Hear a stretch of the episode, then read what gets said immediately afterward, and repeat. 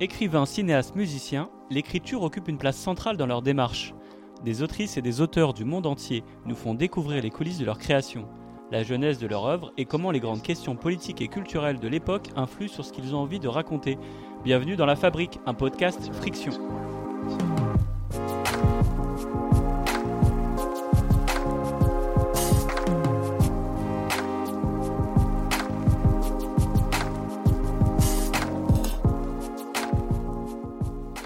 M'appelle euh, Walid Ajarachedi, je suis le cofondateur de Friction, donc euh, c'est un média qui raconte euh, le monde par l'intime. Aujourd'hui, dans le cadre de l'événement Nouvelle Voix, c'est le premier épisode qu'on a la chance d'enregistrer en public. Et j'ai plaisir de co-animer ce podcast aujourd'hui avec la journaliste et autrice Eva Tapiro. Bonjour Walid, bonjour à tous. Et aujourd'hui, nous avons avoir le plaisir de recevoir Kautar Archi, écrivaine au sociologue qui vient de publier son cinquième ouvrage aux éditions Actes Sud. C'est un récit autobiographique qui vient à la suite d'un super essai qui s'appelle Je n'ai qu'une langue et ce n'est pas la mienne, et après trois romans on a l'occasion de longuement en discuter. Et euh, pour présenter brièvement Kautarashi, il y aura beaucoup de choses à dire. Dans ce livre, euh, elle mène à la fois une, enquête autobiographique dans laquelle elle nous invite à revisiter son parcours et à déjouer le piège des assignations. Très intéressant à travers euh, l'enfance, l'adolescence, ensuite entrer plus tard à l'université. c'est un livre où, l'amour filial et l'éveil de la conscience politique s'entremêlent dans une langue poétique et puissante. C'est un livre qui a beaucoup fait parler de la rentrée littéraire et on en est très heureux parce qu'on a beaucoup aimé ce livre chez Friction. Katarashi, bonjour et merci d'avoir accepté l'invitation. Merci beaucoup de m'avoir invité. Donc nous, on a une, question qu'on pose souvent en fait euh, à nos invités. C'est une question un peu rituelle. C'est euh, bah, sur la jeunesse, c'est un peu le moment Batman de l'écriture, comme on l'appelle. C'est quel est votre premier souvenir d'écriture? Euh, Bonjour à tous et à toutes. Je suis très heureuse d'être avec vous aujourd'hui. Mon premier souvenir d'écriture. alors comme vous précisez pas quel type d'écriture. Il... Racontez une histoire. Nous, c'est raconter des histoires, quelles qu'elles soient. C'est d'ailleurs aussi la poésie, en gros, tout ce qui est littéraire. J'ai pas de souvenir comme ça. J'ai juste un souvenir que j'aimais beaucoup la musique. Mhm. Euh, j'aime toujours beaucoup la musique mhm. et j'aimais beaucoup euh, retranscrire les paroles des chansons. Je suis une grande passionnée euh, de rap français et j'aimais beaucoup retranscrire les, les, les paroles de, de, chansons, que, de morceaux que, que, que j'aimais et je faisais des, des, cahiers de paroles. C'est marrant que vous parliez de ça parce que quand j'ai lu votre livre, ça m'a fait penser à, dans l'homme de Shuriken qui s'appelle Où je vis, il dit euh, si je ne dis pas qu'il va le dire, qu'il va l'écrire, qu'il va s'en souvenir. Mm. Ça m'a fait un peu penser à ça. Oui, il y a ça. On aime bien Shuriken, c'est vrai. bon, je pense à la même génération. Donc là, on fait un peu un fast-forward parce qu'on parle du premier souvenir d'écriture. Et dans, dans, le, donc dans votre récit autobiographique, Comme nous existons, vous évoquez euh, euh, cette cage d'armes hein, qu'est la sociologie, notamment à travers le, le livre d'Album Alex Sayad, donc, que vous découvrez, donc la double, absence, la double absence et euh, vous expliquer à quel point cette œuvre elle a été fondatrice dans votre vocation à la fois de sociologue et d'écrivaine. Est-ce que vous pouvez euh, revenir là-dessus, nous parler un petit peu de, cet événement fondateur par rapport à votre jeunesse dans l'écriture? Oui, alors dans, dans, ce récit autobiographique, euh, comme nous existons, le passage qui est consacré à, à Abdel Malek Sayad, c'est un passage assez tardif dans, mmh dans, le récit. C'est le passage qui accompagne la, la fin de la période du lycée, c'est l'approche euh, du baccalauréat.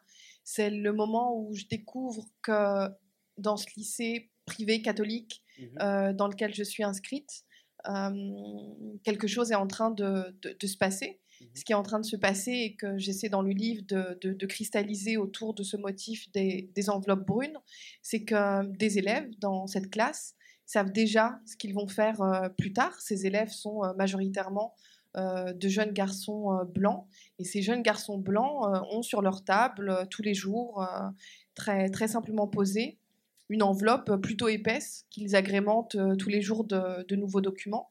Et ces nouveaux documents, en fait, sont les documents qui vont leur permettre de constituer des dossiers euh, qui ont une valeur sociale euh, absolue et déterminante, qui sont les dossiers qui vont leur permettre d'intégrer euh, les classes préparatoires, les instituts privés, qui vont même leur permettre d'aller étudier à, l'étranger. Et à cette époque-là, c'est quelque chose que je percevais. Je percevais qu'il se passait une sorte de, de, Il y avait des tractations entre les élèves et les, et les, et les professeurs. Et dans mon cas, mais aussi dans le cas d'autres jeunes filles qui, étaient avec moi, cet élément-là, ces enveloppes-là euh, n'existaient absolument pas euh, parce que la maîtrise de notre avenir n'était pas aussi, euh, aussi forte que celle que, pouvaient manifester ces jeunes garçons, que pouvaient aussi manifester leurs parents et que pouvaient aussi manifester pour eux les, les professeurs.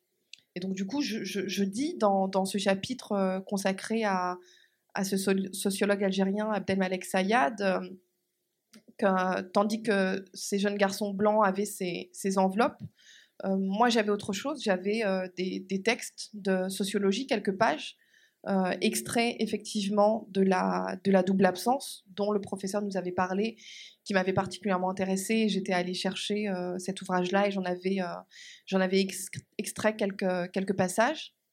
Et c'est un livre qui m'a, qui m'a, oui, qui m'a bouleversée parce que ça a été une découverte assez fondamentale. Et je crois qu'à cette époque-là, euh, j'avais un rapport à l'avenir qui était un rapport très, très irréel. Pour moi, le plus loin de l'avenir, c'était le, lendemain matin. Ça, dans un rapport assez populaire, assez, euh, assez immédiat et assez nécessaire à la, à la temporalité.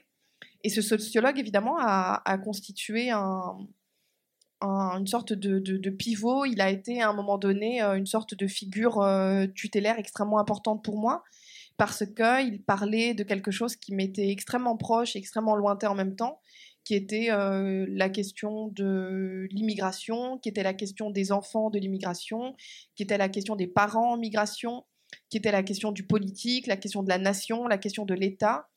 Ces mots-là, dans mon esprit, ne signifiaient pas encore grand-chose, euh, ou en tout cas quelque chose d'aussi précis qu'aujourd'hui, mais ils dessinaient malgré tout, euh, comme ça peut souvent être le cas, des formes de, euh, de lumière. Et le réflexe, ça a été évidemment de suivre ces lumières euh, jusqu'au bout. Et dans votre rapport à l'écriture, justement, parce que là, on parle effectivement de la sociologie, et, euh, et, dans, votre, dans votre récit, au même moment, c'est un moment où vous commencez à écrire. Donc, comment est-ce qu'on passe de la sociologie au roman? Quel est en fait le, le lien que vous faites entre les deux? J'imagine que bah, la sociologie, voilà, c'est une discipline académique avec un certain nombre de règles. le roman, c'est un espace qui est plus libre, Comment est-ce qu'on passe de l'un à l'autre et quel rapport vous entretenez entre ces deux espaces? À cette époque-là, en tout cas, euh, rien pour moi ne relevait de la sociologie et rien ne relevait pour moi euh, de la littérature. C'était simplement des espaces ou des textes qui, m'intéressaient. Mais les frontières ou la frontière entre ces, deux disciplines n'était pas aussi fortement posée qu'elle peut l'être euh, aujourd'hui ou qu'elle peut l'être dans des définitions plus strictes de ce qu'est euh, chacune de ces, euh, de ces disciplines. Donc ce qui m'intéressait euh, surtout, c'était à un moment donné de pouvoir écrire quelque chose. Mmh. Mais comme je le dis dans, dans la fin du récit, écrire, c'était même pas forcément le plus important pour moi. Pour moi, le plus important, c'était vraiment l'étape de publication, mmh. parce que je percevais dans cette étape de publication quelque chose d'une d'une euh, d'une publication de moi-même. En fait, j'avais le sentiment que c'est moi tout d'un coup qui devenait public, que c'est moi tout d'un coup qui n'était plus euh, euh, privé dans les deux sens, dans les deux sens du terme, être privé et être privé d'eux. Mmh et ça, c'est quelque chose qui m'intéressait beaucoup. Et, et, et l'écriture ne coûtait rien. L'écriture ne coûtait que du temps. L'écriture était plutôt une activité euh, solitaire, donc elle n'en engageait pas quelque chose euh, de collectif qui aurait pu euh, m'engager sur des chemins difficiles ou autres. Donc il y avait aussi cette forme de, simplicité, d'immédiateté de l'écriture qui, paradoxalement, ne demandait pas de formation spécifique a priori. Finalement, c'est un peu la même démarche que les gens, beaucoup de gens qui racontent leur début dans le rap d'ailleurs. Il n'y a pas besoin d'avoir fait du solfège pour commencer le rap, il y a un rapport à l'écriture qui est direct. Et c'est vrai qu'il y a cette simplicité, cette facilité d'accès. Oui, c'est ça. Il y avait une, euh, simplicité d'accès. Il y avait une sorte de, minimalisme euh, du matériau euh, convoqué. Et ça, ça a été quelque chose d'extrêmement important pour moi, puisque je n'avais pas d'éléments supplémentaires à ma disposition, que je n'en recherchais pas paradoxalement plus que ça. Et, et j'avais ce rapport vraiment au, au livre publié en me disant euh, le livre matérialise quelque chose, le livre concrétise quelque chose, le livre euh, permet tout d'un coup d'avoir accès à des espaces euh, publics. À une double présence. À une double présence. Et ça, ça m'intéressait beaucoup. Justement, dans le récit autobiographique, le filtre de la fiction part, s'en va. comment vous, vous abordez ce récit par rapport à la fiction? Qu'est-ce qui, Est-ce que ça vous a apporté quelque chose de spécifique comme difficulté, comme joie? Je crois que la, ce passage vers la vers l'écriture autobiographique, euh, pour moi, il a été très très nécessaire et au final, je crois très salutaire aussi, comme vous le disiez en, en introduction. Euh, avant ce récit-là, j'avais écrit trois euh, romans, donc la mention roman était mmh. présente sur le sur le sur la couverture et puis ensuite un essai un essai de sociologie. C'était important pour moi parce qu'à un moment donné, je crois que j'avais j'avais un souci avec la fiction, j'avais le souci que ce que je pouvais dire, ce que je pouvais raconter était toujours perçu par certains types de lectorat, par une certaine critique, comme quelque chose qui ne relevait pas du réel et comme quelque chose qui relevait d'une forme euh, d'imagination, d'une forme d'inventivité, etc. Comme si euh, la question coloniale n'existait pas, comme si la question des formes d'injustice ou des formes de violence euh, n'existaient pas, et que c'était au final simplement une sorte de, motif ou d'ornementation littéraire. Et cette idée-là, pour moi, elle était vraiment très désagréable parce que j'avais le sentiment que, en posant la question coloniale ou en posant la question post-coloniale ou en posant la question des, des formes d'inégalité, etc., à travers mes romans, euh, on n'y croyait pas. Et c'était très problématique pour moi qu'on n'y croit pas. C'était vraiment très gênant qu'on n'y croit pas. J'avais le sentiment que la fiction devenait, euh, pour euh, les personnes ou pour les lecteurs, les lectrices qui ne s'intéressaient pas vraiment à ces questions-là, que la fiction demeurait pour eux une sorte de d'échappatoire. Mais moi, à un moment donné, je voulais plus je voulais plus qu'on puisse s'échapper. Je voulais plus du tout qu'on puisse dire c'est pas vrai, c'est pas réel, c'est que c'est que votre imagination. Donc l'autobiographie, elle implique que c'est vrai, elle implique que tout ce que je dis est vrai, elle implique que tout ce que je dis est vrai même si toute la vérité n'est pas dite. Et ça, c'est quelque chose d'extrêmement important pour moi parce que ça permet de poser euh, les choses de manière extrêmement euh, frontale. Et moi, j'aime ce rapport de, frontalité. J'aime dire que, c'est vrai. C'est vraiment vrai, même si c'est dur à croire et même si vous croyez que les personnes qui se plaignent ou les personnes qui souffrent ou les personnes qui vivent des injustices euh, mentent, euh, non, ce n'est pas des mensonges, c'est la vérité. Vous, avez, euh, vous dites en somme que le, récit a une portée plus euh, frontale politique que la fiction? Pour moi, en tout cas, dans, la posture qui est la mienne, dans, l'expérience qui est la mienne, c'est évident qu'il y a quelque chose d'une prise de pouvoir beaucoup plus forte par, le, par le, récit autobiographique que par la fiction.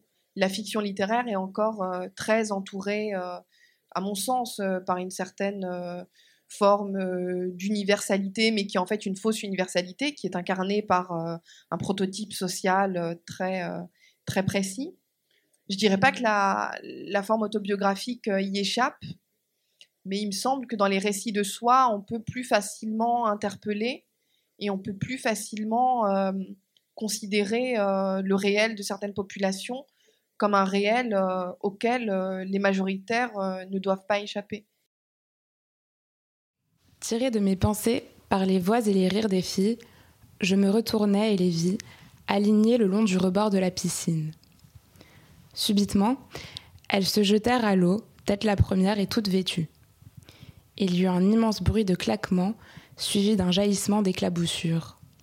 Les filles disparurent un instant, puis l'instant d'après, elles ressurgirent, ruisselantes, passant leurs mains sur leurs visages, leurs cheveux, rejetant par la bouche l'eau avalée et riant, s'encourageant les unes les autres à recommencer. Moi, je ne pus, je ne sus en faire de même. Je reculai de plusieurs pas, puis m'assis sur le grand banc en osier blanc, près de la mère de Laetitia. Ces filles respiraient la jeunesse. Nos âges étaient proches, certes, mais je ne parle ici pas du nombre d'années que nous avions derrière nous. Je parle du temps, de la façon dont mon rapport au temps vécu différait du leur. Enfant blanche des classes supérieures, il émanait d'elle cette aisance naturelle, incorporée, absolue, qui se manifestait dans l'action comme dans l'inaction, en tout lieu, en tout temps, et que je ressentis cet après-midi-là si fortement qu'il m'arriva sans que je m'en rende compte de me figer sur place dans une forme d'état de stupéfaction absolue, le regard absent, fixant on ne savait précisément quoi, frappé en vérité par cette conscience soudaine et durable qu'elles étaient jeunes, comme à peine nées, pures, tandis que j'étais, moi, vieille déjà à 17 ans, sous l'emprise de sentiments, tels la honte, la peur, la colère, qui obliquaient par courtes flèches et traversaient mon corps de part en part.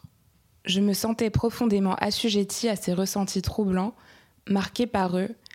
J'étais une fille formée et forgée par eux, tandis que ces filles étaient libres de toute marque.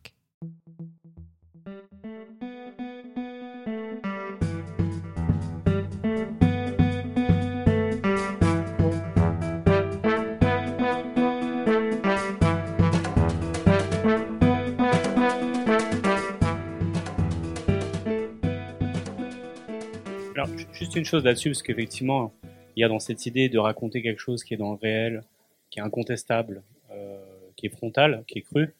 Euh, mais c'est vrai que, en tout cas, très souvent, en tout cas, le procès en légitimité qui est fait à des auteurs, des autrices qui viennent, qui sont pas du prototype, on va dire, du sérail, on va dire germano-pratin, euh, voilà, typiquement quelqu'un qui est à 25 ans, qui est un auteur ou une autrice d'origine maghrébine et qui habite dans un quartier.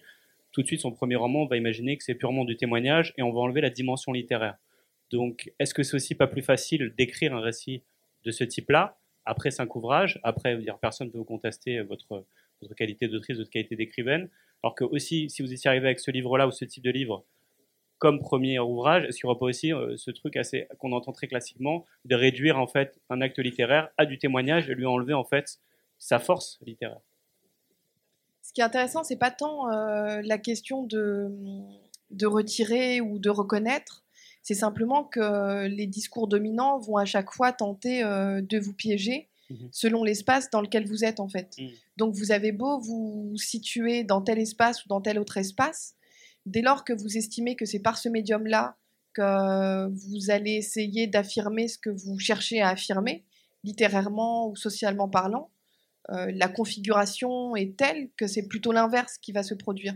Donc on peut tout à fait imaginer les deux. On peut tout à fait imaginer que je commence par le récit autobiographique et que euh, j'y sois euh, réduite et que je doive ensuite euh, faire mon chemin vers la littérature de fiction pour prouver entre guillemets ceci ou cela. Mais l'inverse est vrai, l'inverse est vrai aussi en fait, puisque ce qui, ce qui est à l'œuvre dans ces, dans ces domaines-là, c'est souvent des, des, des stratégies d'empêchement, voire des stratégies de disqualification des discours, que les discours soient portés comme réels ou que les discours soient portés comme euh, littéraires et euh, euh, renforcés par le, par le littéraire. Justement, puisqu'on parle d'assignation et on parle de lieu depuis lequel on parle, moi, il y a quelque chose qui m'a beaucoup interpellé, c'est que vous faites un, portrait sensible de vos parents, donc un, portrait d'un complément, un portrait rare, parce que c'est un portrait d'une des couples d'origine maghrébine et de voilà des générations au-dessus de nous. Et c'est vrai que euh, vous évoquez aussi les stratégies euh, de réussite scolaire mises en place par votre mère. Et euh, c'est des choses qui sont rares dans, dans la littérature contemporaine française, euh, en tout cas, euh, moi, de ce que, ce que j'ai pu lire. Est-ce que ça participait à votre volonté de, on va dire, de désoxytiser le regard, comme vous avez pu le dire par ailleurs, avec cette idée, en tout cas, de, de déjouer aussi un petit peu le, les représentations que vous pouvez avoir? Oui, c'est évident que la question des, de l'exotisation, pour moi, elle est, euh, elle, est, elle est forte et à chaque fois, j'ai le sentiment que quelque chose au tournant de la rue, à cet endroit-là, euh, m'attend. Euh, J'avais publié en 2014 un récit qui s'intitulait À l'origine notre Père obscur. Et dans ce récit, À l'origine notre Père obscur, je ne précise ni le lieu, ni l'époque. Je ne précise pas le prénom des personnages. Je ne précise absolument rien. Et j'ai découvert, euh, alors que j'étais l'autrice de ce, de ce texte, que mes personnages étaient arabes, par exemple. et je découvrais aussi que mon histoire se déroulait dans un pays du Proche ou du Moyen-Orient. C'est ce qu'on vous disait donc. ouais, et ça, c'était quelque chose d'assez étonnant comme expérience. C'est-à-dire qu'à un moment donné, je me disais, euh, je suis. Quelque chose me précède, en fait. Quelque chose euh, précède mon texte. Quelque chose euh, précède euh, ma propre parole sur mon propre texte. Et cette chose qui me précède, en fait, euh, c'est mon prénom et mon nom de famille. C'est mon apparence physique.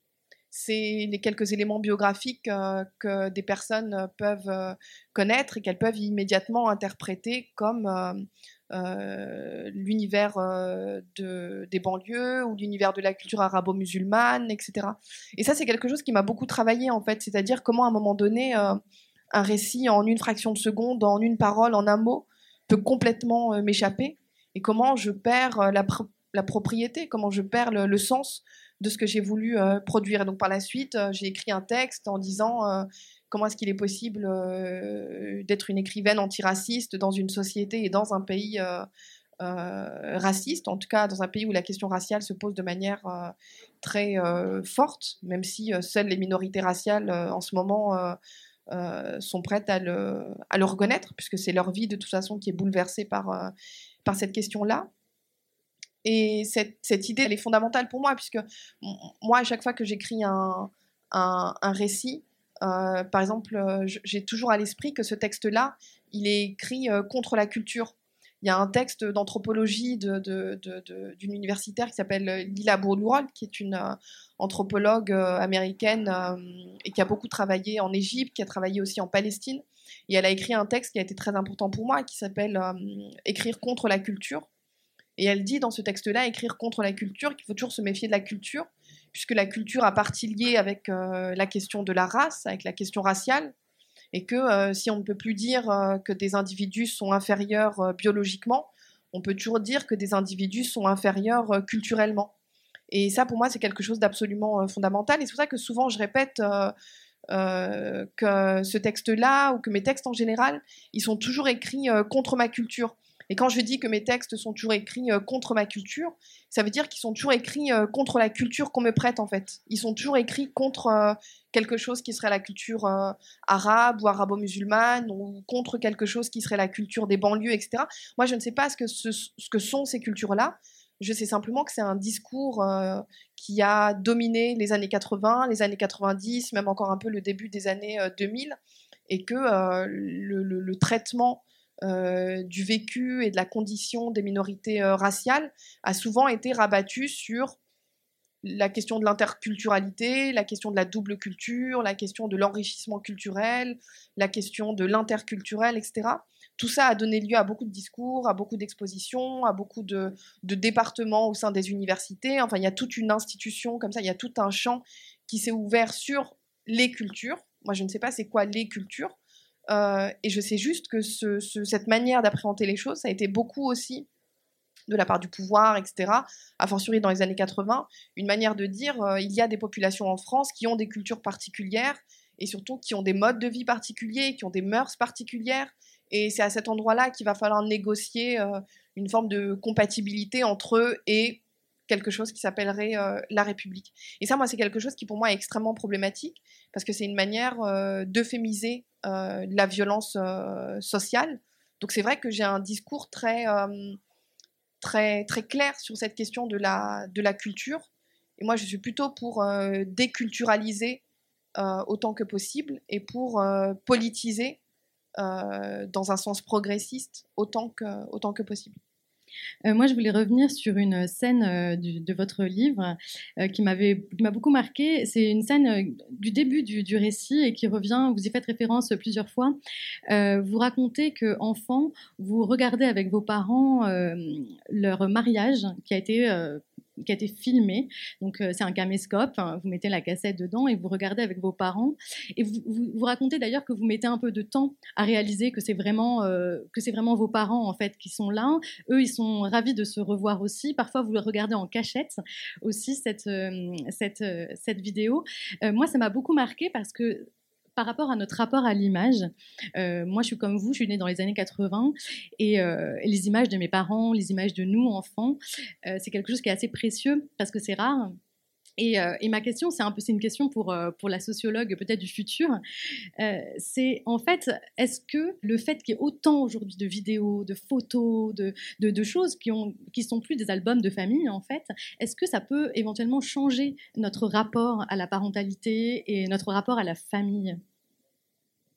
C'est une vraie question. Euh, je ne suis pas sociologue euh, de, la, de la famille, donc je ne pourrais pas vous dire euh, clairement, mais je sais juste qu'on a généralement, par rapport à ce qui se passe actuellement sur les réseaux sociaux, etc., des points de vue qui sont plutôt des points de vue négatifs, qui sont plutôt des points de vue qui considèrent que les individus ont un rapport mimétique par rapport à ce qu'ils voient, que les individus ne sont pas capables de décrypter les images qui défilent euh, devant eux, la question des jeux vidéo qui serait à l'origine de la violence euh, des jeunes adolescents, etc.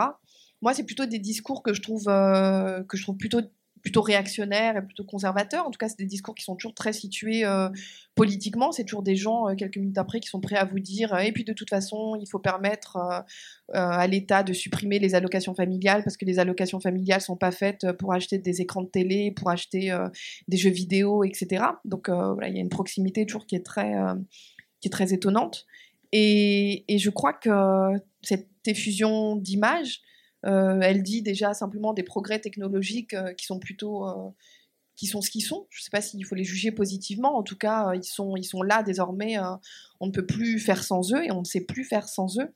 Et je crois que les, configurations familiales sont extrêmement complexes et que, l'important, c'est d'essayer de considérer qu'il y, a des conduites, des conduites stratégiques, et que ces conduites-là, elles obéissent à autre chose qu'à simplement euh, de la reproduction immédiate et, euh, et, mimétique. Elles obéissent à des logiques euh, de, de, nécessité. Et pour des familles populaires qui, hier, ne pouvaient pas avoir accès à des images, avoir accès à des photos encadrées, avoir accès à des albums photos, parce que tout ça, c'est de l'argent, tout ça, faut payer, tout ça, ça demande beaucoup de moyens. Le fait que tout d'un coup, c'est des choses qui circulent gratuitement via WhatsApp, etc. Moi, je trouve que c'est plutôt, euh, plutôt positif. Chacun domine, euh, documente euh, sa, sa, propre vie.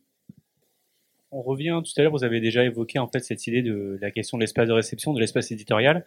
Vous avez même consacré un, essai sociologique donc qui s'appelle Ce n'est qu'une langue, je n'ai qu'une langue, pardon, et ce n'est pas la mienne, lapsus révélateur. donc qui traite de la question de l'espace éditorial français en retraçant le parcours de cinq écrivains légers d'expression française et ce que ça veut dire ou pas d'être considéré comme un écrivain français. Donc moi j'ai trouvé que c'était un essai passionnant, euh, ça m'a moi-même éclairé beaucoup avec des échanges que j'ai pu avoir avec des éditrices et des éditeurs. C'est comme si on m'avait donné les sous-titres euh, d'un film que j'ai revu après coup. Mais évidemment, donc vous avez une conscience très aiguë du lieu depuis lequel vous écrivez, depuis lequel vous parlez. Mais en même temps, quand on écrit, on est quand même dans une sorte de liberté. On essaye en tout cas d'être dans la liberté la plus absolue. On essaie dans une sorte. Vous avez des très belles pages à un moment. Vous évoquez un peu cette transe quelque part de l'écriture. Moi, c'est un c'est un mot que j'ai beaucoup aimé dans votre, dans votre récit. Comment est-ce qu'on fait quand on, on, en sait autant sur l'espace de réception, sur toutes ces histoires d'assignation, pour à un moment donné mettre tout ça de côté et juste écrire? C'est intéressant que vous partiez du principe euh, qu'il y a une euh, liberté absolue.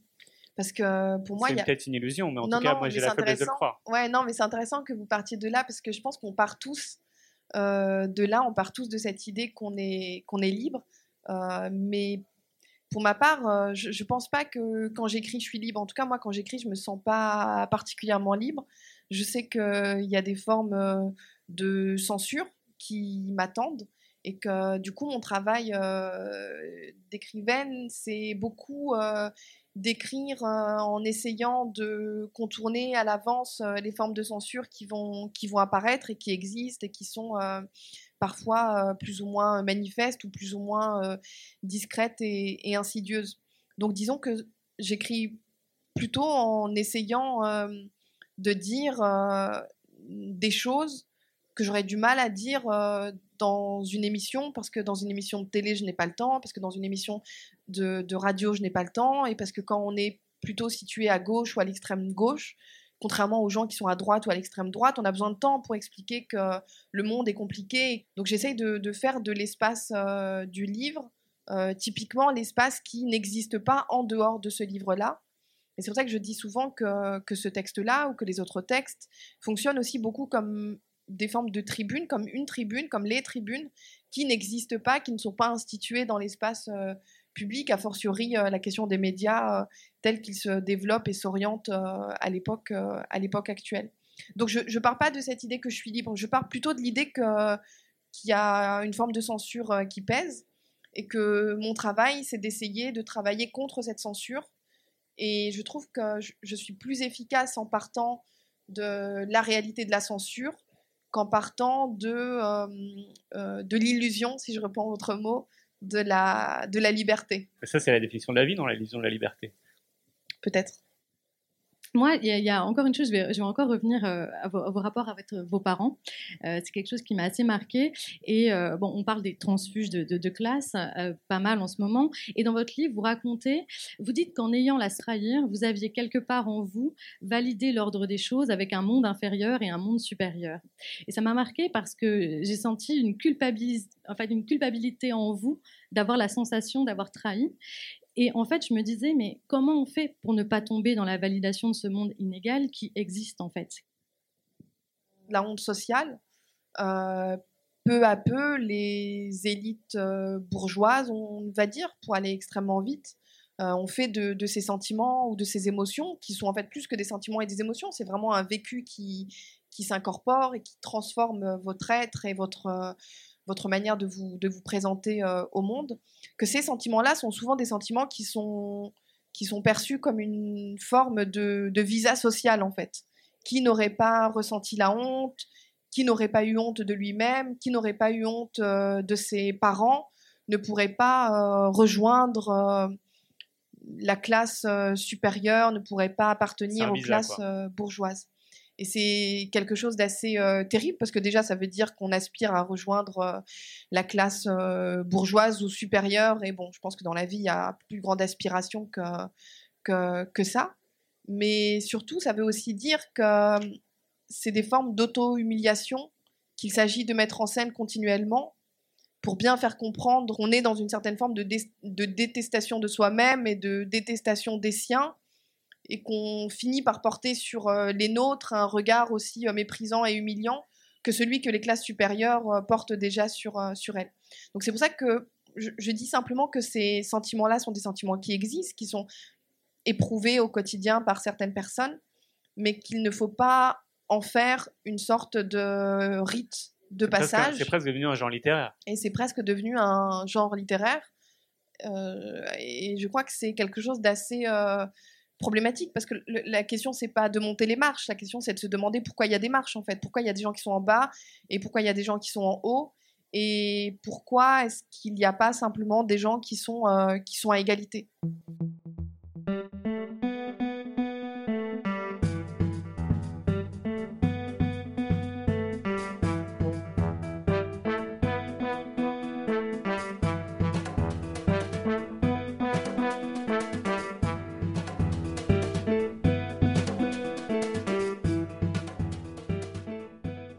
Juste pour terminer, une dernière question. Euh, on en parlait juste avant de, rejoindre la scène. Euh, on parlait de, des réseaux sociaux, des influences musicales. Et c'est vrai qu'en tout cas, vous êtes assez actif sur les réseaux sociaux. Vous avez un peu, euh, je vois beaucoup de quasiment des punchlines, des, manières, voilà, sur deux, trois lignes, 280 caractères, vraiment de d'alpaguer les, gens sur voilà, des thématiques très précises dans l'actualité. Est-ce que vous, vous considérez que ça participe du même ordre que vos écrits romanesques ou vos récits, de votre espace d'expression? Est-ce que c'est tout aussi important? Oui, c'est tout aussi important. Euh, Twitter, c'est quelque chose d'assez euh, fondamental parce que c'est simplement euh, un espace qui est plus ou moins entre les mains, pas totalement, mais plus ou moins entre les mains de ce qu'on peut appeler les contre-publics, en fait, c'est-à-dire des publics qui n'ont pas leur place dans l'espace public et des publics dont le point de vue, dont l'opinion, dont l'expérience, le vécu ne sera pas redéployé sur euh, France Inter ou sur Europe 1, euh, voire, euh, voire ailleurs. Et ça veut dire que ces contre-publics, ils agissent, ils produisent de la pensée, ils produisent de la critique, ils produisent du contre, ça veut dire qu'ils sont porteurs d'une forme de, confrontation et d'opposition. Et ça, c'est quelque chose d'absolument euh, fondamental. Pour moi, c'est un espace euh, qui euh, garantit quelque chose d'une forme, d'une esquisse de démocratie, si, on peut employer encore ce, ce, terme-là. Et je suis assez sensible à ça, je suis sensible à ces espaces où quelque chose se joue contre mais où quelque chose se joue aussi évidemment pour, puisque c'est aussi des espaces de solidarité, et c'est aussi des espaces où le savoir circule en fait, c'est aussi des espaces où tout d'un coup euh, les théories critiques de la race, ou les questions liées à l'intersectionnalité, ou les débats liés aux questions des transfuges vont être débattus, et puis tout d'un coup il va y avoir une sorte de euh, position collective qui va apparaître sur le fait que tout simplement, comme on l'a déjà répété à des milliards d'endroits, mais on le refait toujours euh, sur Twitter et ailleurs, euh, c'est pas la classe avant la race ou la race avant le genre, etc. Ça s'articule. Donc voilà, c'est vraiment un débat euh, parmi des, des, milliers que Twitter éclaire et ça me semble important d'y être parce que, comme vous dites, c'est aussi une forme d'écriture, c'est aussi un esprit de synthèse, c'est aussi une capacité euh, de traduire. Vous disiez avant euh, que l'action de la traduction, c'est vrai que la domination, c'est aussi pour beaucoup de personnes encore euh, une forme de langue étrangère. Et c'est important de donner aux gens les sous-titres, c'est important de leur dire cette langue-là, vous pouvez la comprendre, vous pouvez la parler et vous pouvez répondre dans cette même langue-là. En fait, vous pouvez, vous pouvez vous armer Et moi, je suis très portée sur ça, en fait. Je suis très portée sur le fait que l'université française étant ce qu'elle est aujourd'hui, on voit bien que c'est plus à l'université que les savoirs vont être produits. Donc du coup, ça veut dire qu'il faut, il faut publiciser les disciplines qui permettent aux individus de se politiser et qui permettent aux individus de s'organiser. C'est des espaces de communauté, c'est des espaces où quelque chose se construit et vient tisser un lien qui redessine encore une fois une expérience collective. Et je pense que c'est extrêmement important de dire que c'est des espaces qui existent, qui sont pas faciles, qui sont aussi des espaces hyper, hyper, hyper violents. Mais c'est des espaces où on peut travailler ensemble à un moment donné. C'est éphémère, mais parfois ça peut, ça, peut, ça peut fonctionner. Et ça peut avoir du poids. Beaucoup de choses qui sont reprises dans les débats majoritaires, entre guillemets, sont des choses qui ont été posées d'abord par les minorités sur Twitter et les réseaux sociaux. Donc, c'est-à-dire qu'il y, y, a du poids. Même si c'est fragile, il y a du poids. Même si Darmanin est aussi sur Twitter, il y a quand même du poids. Alors, c'est le bon moment pour terminer, parce que quand on arrive à parler de Darmanin, c'est une sorte de nouveau point Goldwyn. Donc, oui, c'est ça. C'est-à-dire qu'on arrive à la fin de cette émission, donc c'est un échange passionnant. Merci, Kauter Archie, d'avoir pris le temps de répondre à, vos questions. Merci, Eva, d'avoir co-animé cette émission avec moi. Bah, merci à vous deux. Merci beaucoup. Et euh, donc, je redonne la parole à un organisateur de Nouvelle Voix.